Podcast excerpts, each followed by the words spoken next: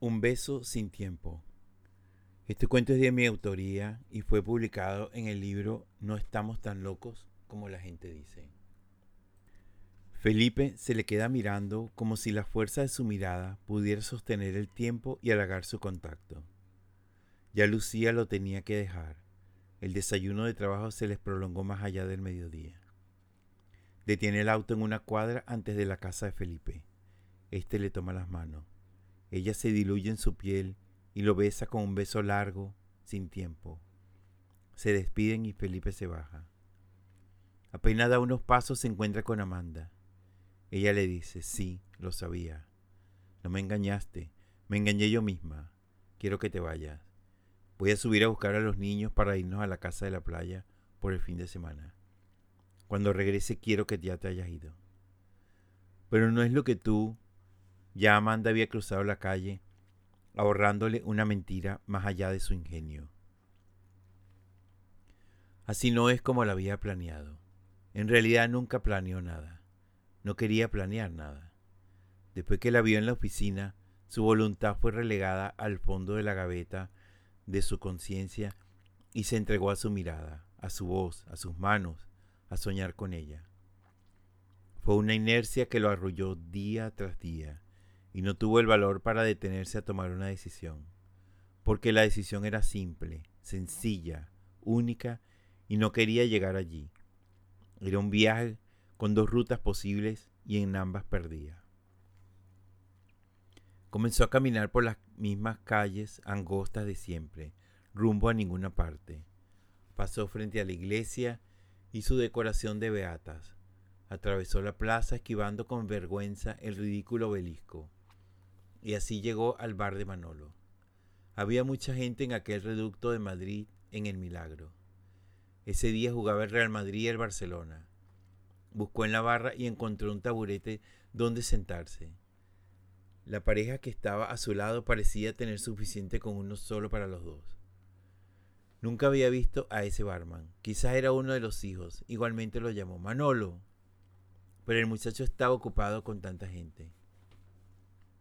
Escuchó un abucheo y pudo ver en el televisor que el árbitro acababa de expulsar a Casemiro justo en el minuto 90. El Real Madrid ganaba 2 a 1. Se acercó el muchacho y le preguntó qué quería beber. Felipe, casi que le daba igual lo que fuera, le dijo, tráeme una cerveza, bien fría, de la vitrina de licores le vino un destello púrpura y vio una botella color ocre, con ribetes dorados. Felipe le dijo señalando, Manolo, ¿qué es esa botella? El muchacho la buscó y dijo, Nunca la había visto, parece tequila. Se llama Don Reciente. Sírveme un trago de eso. Debe ser un secreto de Manolo. Pero no te olvides la cerveza, que muero de sed. El muchacho le trajo la cerveza y le sirvió un trago de la botella ocre. Se bebió la cerveza sin respirar.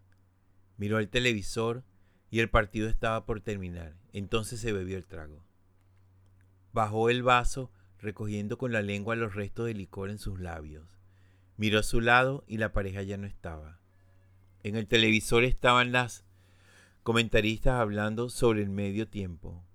Increíble la oportunidad que perdió Messi de llevar el partido 2 a 1, con ese córner en el mismo en el minuto 45. Ha sido un primer tiempo muy movido, pero todavía queda partido, amigos. Gana el Madrid 2 a 0.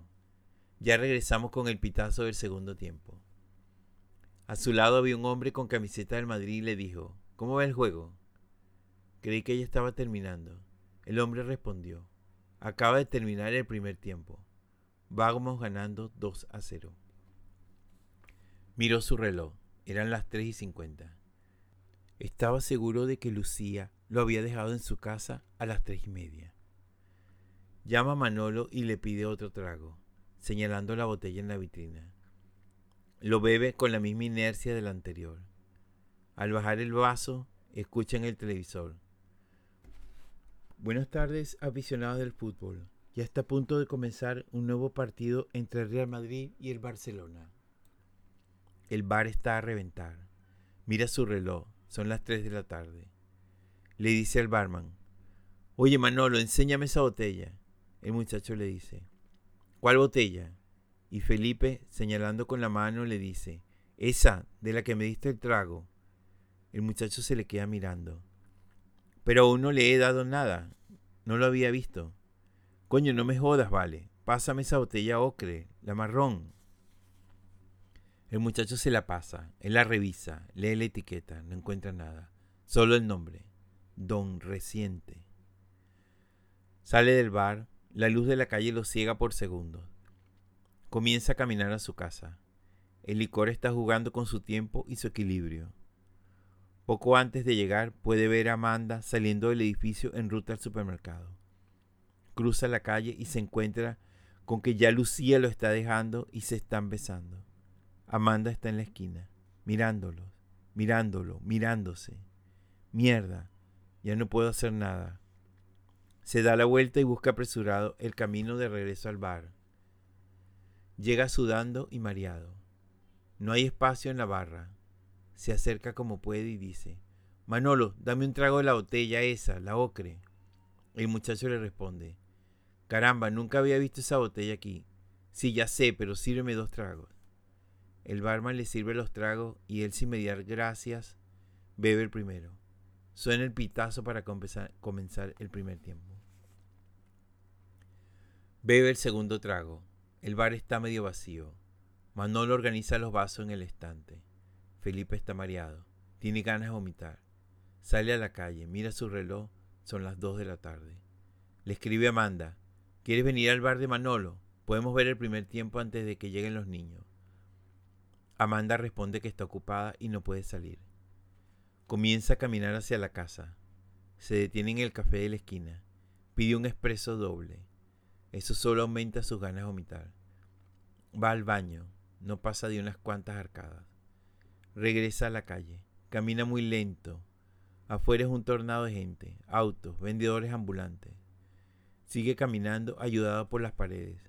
Ahora se encuentra en la calle detrás del supermercado. Todavía faltan unos minutos para que llegue con Lucía. Camina una cuadra más hasta el semáforo.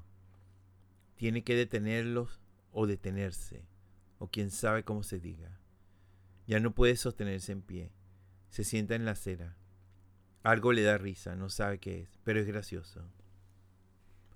Trata de pensar cómo evitar que los vea Amanda, no lo logra. Sigue buscando cordura y solo se ríe. Ve llegar el Hyundai de Lucía. Se detiene en el semáforo. Mira cómo ella le pasa la mano por el cuello. Le acaricia el cabello voltea y la mira borrando el mundo. Le besa la mano, le dice algo muy bajito. Trata de ponerse de pie. Busca llamar la atención de él mismo en el Hyundai, de advertirle o advertirse que Amanda está en la esquina y los va a ver. Pero vuelve a sentarse en la acera. Se seca el sudor de la frente. Cambia el semáforo, arranca el auto y deja una estela de labios húmedos de Lucía. Se ríe. Mira el cielo tan azul como su suerte y se da cuenta que acaba de decidir.